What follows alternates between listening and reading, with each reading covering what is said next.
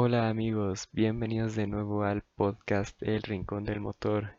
Estamos de vuelta después de la semana pasada que no hubo capítulo, pero por fin regresó la Fórmula 1, se ha completado la pretemporada y solamente nos quedan dos semanas para el inicio de la temporada de 2021 de Fórmula 1. Bueno, en este capítulo vamos a repasar un poquito de lo que sucedió, porque bueno, es bastante. eh, y pues vamos a tocar los temas más relevantes y lo que nos dejan eh, los tests de pretemporada, que realmente no es algo muy significativo en cuestión de tiempos, es más el trabajo que hayan hecho los equipos, los planes que hayan seguido, que nosotros no sabemos cuáles son sus eh, planes que, que tenían para cada día, cuestiones de cuánto combustible, si iban a, a tope, si se estaban guardando, reservando, bueno. Pero pues bueno, podemos tener eh, ciertas impresiones y sacar algunas pequeñas conclusiones no tan eh, seguras, pero podemos por ahí estimar. Para hacer este repaso, vamos a ir eh, repasando equipo por equipo conforme al orden en que terminaron la temporada pasada en el campeonato de constructores. Se me estaba pasando y antes que nada que estos tests fueron realmente muy cortitos comparados con los de años pasados. Eh, en la temporada 2019, por ejemplo, eh, y desde muchos años atrás se llevaban a cabo en Barcelona em, y eran cuatro días de pretemporada, dos sesiones por día y después de unas semanas otros cuatro días de pretemporada, entonces ocho en total. El año pasado se cambió el, programa y fueron dos este, lapsos de tres días, entonces fueron seis días en total de, de test en 2020, pero ahora en 2021 por cuestiones de pandemia y demás eh, tuvieron que hacer, se tuvieron que hacer modificaciones y la pretemporada solo fue de tres días, dos sesiones por día y fue ahora en el circuito de Bahrein, que es precisamente donde se llevará a cabo el primer Gran Premio, entonces es buena referencia. Y ahora sí, empezamos con Mercedes. Muy interesante lo de Mercedes y eh, puede ser un poquito engañoso porque estos tests le fue bastante regular o incluso diríamos mal a Mercedes. Fue el equipo que completó menos vueltas de toda la parrilla. Fueron 304 vueltas a lo largo de los tres días y tuvieron algunos problemas, empezando por el día uno, en el que de por sí los equipos eh, tuvieron dificultades y falta de grip por eh, la tormenta de arena en la segunda sesión. Eh, pero Mercedes tuvo un problema con la caja de cambios y eso les permitió dar solo 48 vueltas. En el día 2 eh, se recuperaron un poquito, de hecho Bottas marcó el mejor tiempo del día 2, pero Luis tuvo un trompo y quedó en la grava y ocasionó una bandera roja y pues ahí perdió bastante tiempo. Y el día 3 nuevamente tuvo un trompo. Luis Hamilton, no de mayores consecuencias, pudo seguir en la sesión, pero eso nos muestra que el Mercedes no, no es completamente agradable para los pilotos. Están teniendo problemas tanto Valtteri como Luis eh, en, el control. Por ahí debe haber este, dificultades que veremos si resuelven para el Gran Premio dentro de dos semanas. Pero es una alarma de un foquito rojo para Mercedes porque nos tienen acostumbrados a la perfección y ya cualquier error eh, podría hacernos pensar que, que ya perdieron el ritmo, pero no, recordemos que es Mercedes. También en 2020 eh, tuvo problemas Mercedes en pretemporada y lo solucionaron y ya sabemos cuál es la historia, entonces hay que ser cautelosos, pero por el momento tienen problemas. Quizá eh, puede que dentro de dos semanas eh, no estén al máximo y les tome un poquito de tiempo eh, llegar a su nivel top, pero veremos. Y tenemos después a Red Bull, que aquí está la gran revelación. De por sí sabemos que Red Bull es el único equipo capaz de plantar cara a Mercedes en circunstancias eh, específicas y puntuales o en circuitos eh, ya bien eh, que se le da bien a Red Bull pero durante esta pretemporada ha estado muy bien Max Verstappen que ya es el piloto de años en Red Bull bastante bien muy consistente un buen número de vueltas en simulaciones de clasificación Red Bull tuvo los mejores tiempos de la mano de Verstappen y recordemos que Checo Pérez es el nuevo eh, y contrario a lo que se pensaba y como les recordaba en capítulo pasado, eh, Checo ya es veterano en Fórmula 1, entonces no es para él algo nuevo adaptarse. Y lo demostró a la perfección en estos días de pretemporada, se ha adaptado bastante bien al Red Bull. Eh, no ha sido el encargado de las eh, de los stints con vueltas rápidas o simulaciones de clasificación, pero le ha ido bastante bien. Eh, completó Pérez durante sus dos días de actividad 166 vueltas. particularmente o curiosamente en el día 2 eh, ocasionó una bandera roja porque de la nada eh, al ir en la recta principal se voló su cubierta de motor y pues eso interrumpió un poquito su, participación, pero muy bien. Red Bull se perfila como favorito si solo tomáramos en cuenta estos, eh, estas pruebas. Se perfilaría como el favorito para el Gran Premio dentro de dos semanas, pero como les dije, seamos cautelosos y veremos ya hasta viernes, sábado clasificación, si en realidad este, superaron a Red Bull, a Mercedes, perdón, o lo igualaron al menos. Tenemos posteriormente a McLaren, McLaren que también ha impresionado demasiado. Eh, sus tokens de desarrollo los utilizaron en eh, cuestión de motor y adaptar el motor, porque recordemos que McLaren es el único equipo que de la temporada 2020 a la 2021 cambia de motor. Tenía o montaba en la temporada pasada el motor Renault y para 2021 ya cuenta con la unidad de potencia de Mercedes. Entonces había mucha preocupación por eh, saber cómo se iba a adaptar McLaren o si le iba a costar trabajo e iba a tener problemas de fiabilidad o si por centrarse en la adaptación del motor iba a descuidar otras áreas, pero estos test nos han demostrado que están fuertes. McLaren, aunque no completó eh, el super número de vueltas, fueron 327 en total, eh, deja buenas sensaciones, eh, tanto Richardo como Norris consistentes.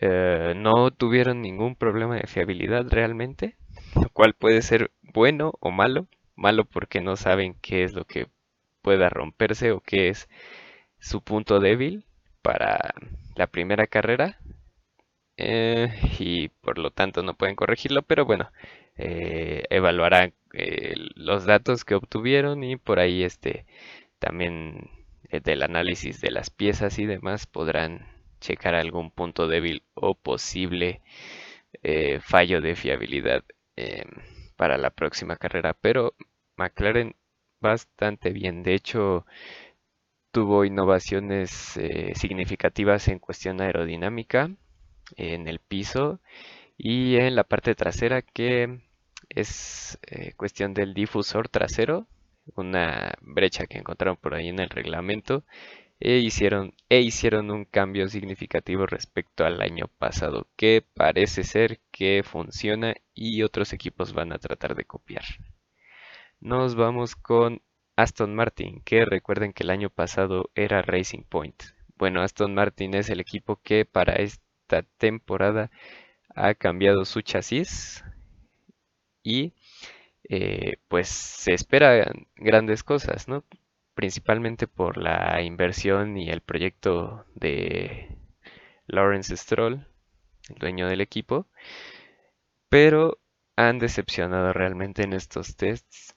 Fueron el segundo equipo después de, bueno, el penúltimo equipo en, al ordenar el número de vueltas. Dieron 314 durante los tres días. Y aquí particularmente hay algo que preocupa, que para mí realmente, bueno, es más mala suerte, pero eh, opinión personal y mucha gente espera mucho de Sebastián Vettel para esta temporada. Creen que puede elevar su nivel después de los malos años que tuvo en Ferrari, los malos momentos que, les hizo, que le hizo pasar eh, Leclerc y todos los errores que tuvo en la temporada 2020-2019. Yo creo que aunque los aficionados tienen fe, no va a estar a un buen nivel Fettel. Yo creo que Stroll va a estar ahí muy cerquita o incluso lo superará. Fettel fue el piloto que completó menos vueltas, solamente 117 eh, en su participación. De hecho, el día 2 eh, tuvo problemas de caja de cambios, precisamente Fettel. Y en el día 3 hubo pérdida de presión de turbo. Entonces, en general, el Aston Martin eh, bastante eh, con bastantes fallas, no muy fiable y pues veremos si pueden resolver esos problemas porque es uno de los equipos que yo esperaba que evolucionara más de o, o siguiera a más creciendo del comparado con el 2020 pero por ahora están teniendo problemas seguimos con Alpine, que recuerden el año pasado era Renault. Tenemos aquí el regreso de Fernando Alonso, quien fue el quinto piloto con más vueltas, 206 vueltas. Alonso recordemos que antes de los tests de pretemporada eh, sufrió una caída en bicicleta, se decía que, que sí una fractura, que sí no iba a estar a tiempo para la pretemporada o incluso para la temporada, que era muy, algo delicado, pero después de su operación y teniendo placas de, titanio, me parece, aún así saca la casta y está... Eh, tuvo buen ritmo, eh, actuación consistente también y eh, su compañero con 190 vueltas también, dando un total el, equipo de 396, fue el cuarto equipo con más vueltas, entonces bastante bien. Eh, mismo Alonso reconoció que en el, día 3 no iban a hacer ninguna simulación de clasificación y por eso podemos verlos en, las, en la clasificación por tiempos eh, un poquito abajo. Pero recordemos, eh, los tiempos no nos dan una señal tan clara en, los, en las pruebas de pretemporada. Son no, es realmente un indicador eh, muy acertado para conocer el rendimiento de cada auto.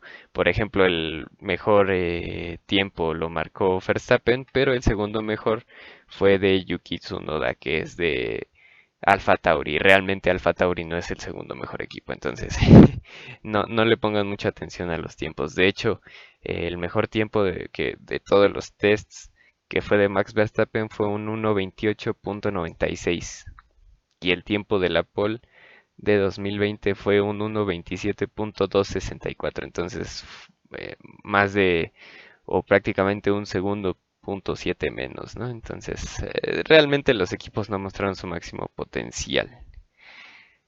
Eh, entonces Alpine bastante bien. Algo curioso de Alpine es su grandísima, grandísima toma de aire que al verlo de frente comparado con otros vehículos se ve bestial eh, y raro y por ahí decían en eh, analistas de Fórmula 1 que se parece al o recuerda al Ligier JS5 que era un, un, auto que tenía su mega toma de aire y esto se debe principalmente a unas adecuaciones que hicieron para eh, la refrigeración del motor y hacer más estrecha la sonda de los pontones, cuestiones aerodinámicas.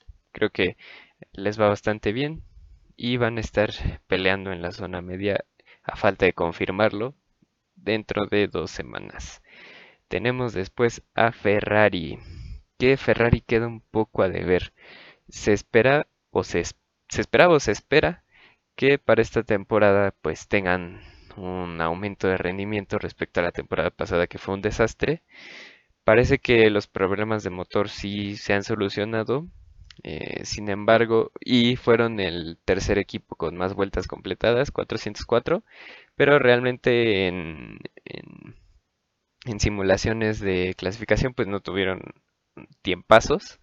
Eh, no sabemos, repito, el programa que haya tenido la escudería, si todavía se estén guardando algo, eh, si están, este, hay un término que se llama sandbagging, así dice en inglés, que es, este, pues simplemente eh, como limitar la, el, rendimiento y no mostrar el máximo. Entonces, veremos, eh, Sainz parece que se ha adaptado bien al, al Ferrari, no ha habido mayores problemas, más que por ahí algún, algún trompo de Sainz y Leclerc también bastante decente.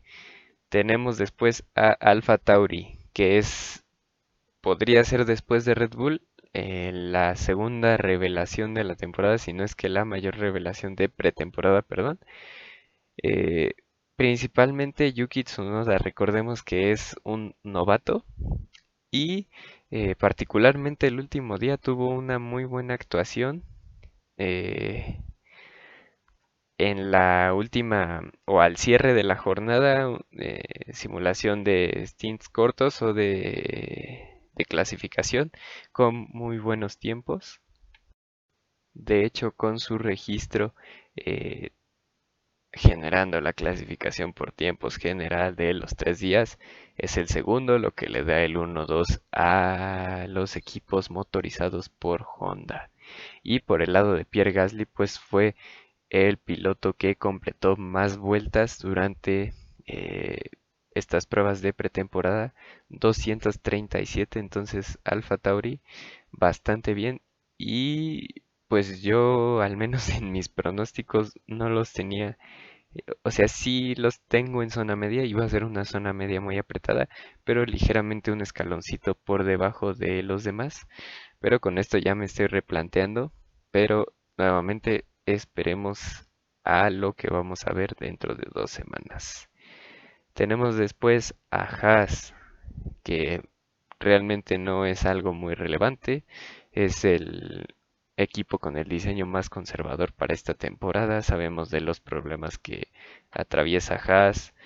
Tienen dos pilotos eh, jóvenes, entonces eh, no esperemos eh, mucho. De hecho, para mí serían o serán el equipo que quedará al fondo de la parrilla.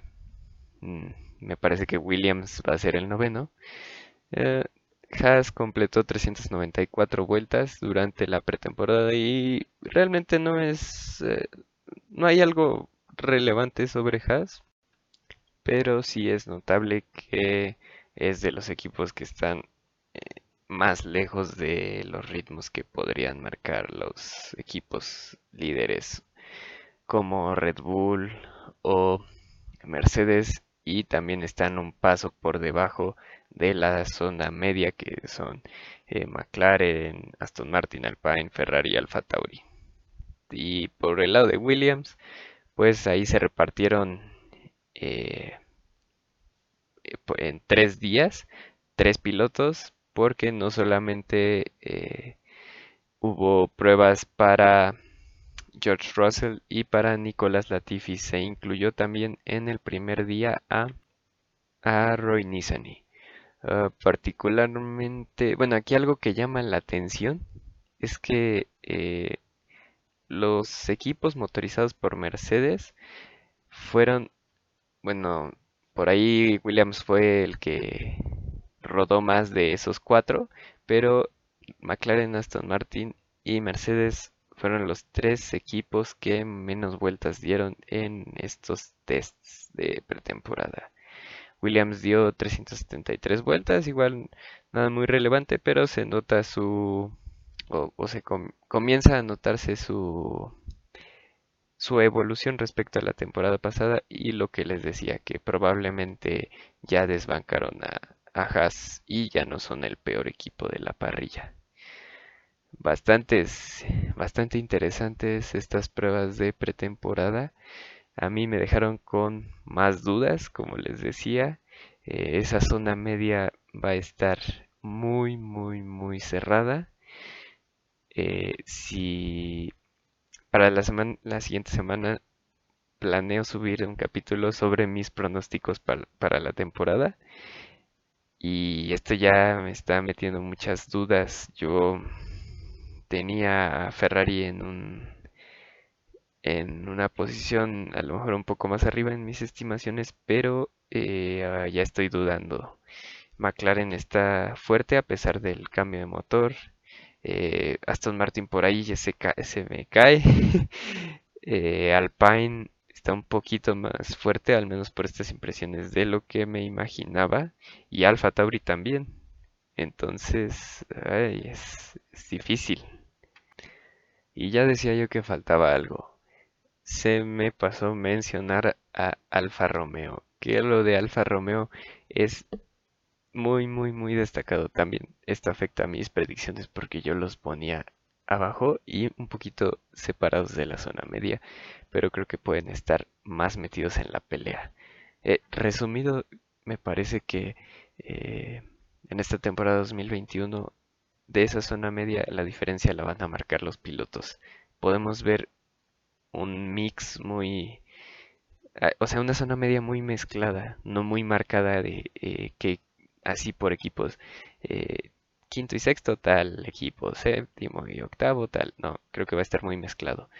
Alfa Romeo fue junto a Alfa Tauri el equipo que completó más vueltas en estas pruebas, 422 vueltas y contribuyó a eso principalmente Kimi Raikkonen.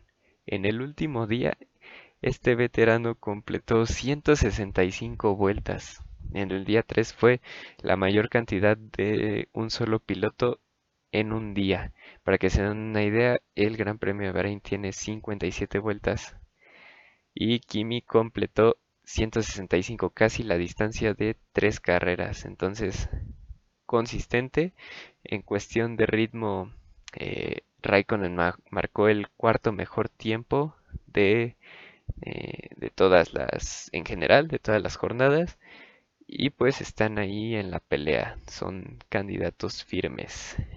Giovinazzi, bueno, Raikkonen en total eh, completó 229 vueltas, Giovinazzi 193, un poquito más más atrás, pero eh, todo depende de los programas de los equipos y las dificultades que pudieran llegar a tener. De hecho, por ahí el último día tuvo un incidente Kimi Raikkonen con Carlos Sainz eh, en la vuelta, perdón, en la curva. Ay, se me olvidó cuál es esta curva, el número. Curva número 10, que es la más lenta del circuito y donde mejor se pueden apreciar eh, los vehículos. De hecho, de esa zona es donde hay más eh, tomas de, en cámara lenta para el análisis técnico de los vehículos o más fotografías porque ahí se pueden apreciar muy bien. Ahí tuvo un incidente, casi se tocó, se tocó con Sainz, pero nada eh, significativo. De hecho, no hubo algún golpe o un accidente eh, grande en estos, en estas pruebas, todo muy limpio, pocos errores, los pilotos están en buena forma el que la temporada haya terminado eh, un poquito más tarde de lo que se tenía planeado, pues igual hace que no hayan perdido tanto eh, la forma, están muy entrados, eh, todos los pilotos que cambiaron de equipo muy comprometidos, quizá el único que tiene más problemas de adaptación es Sebastián Vettel por lo poco que pudo rodar.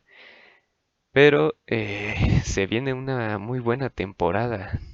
Eh, esto de Mercedes y Red Bull da para bastante conversación y especulaciones para de cómo, eh, qué tan cerca estará Red Bull de Mercedes o si puede estar por encima de Mercedes, como ya lo dije.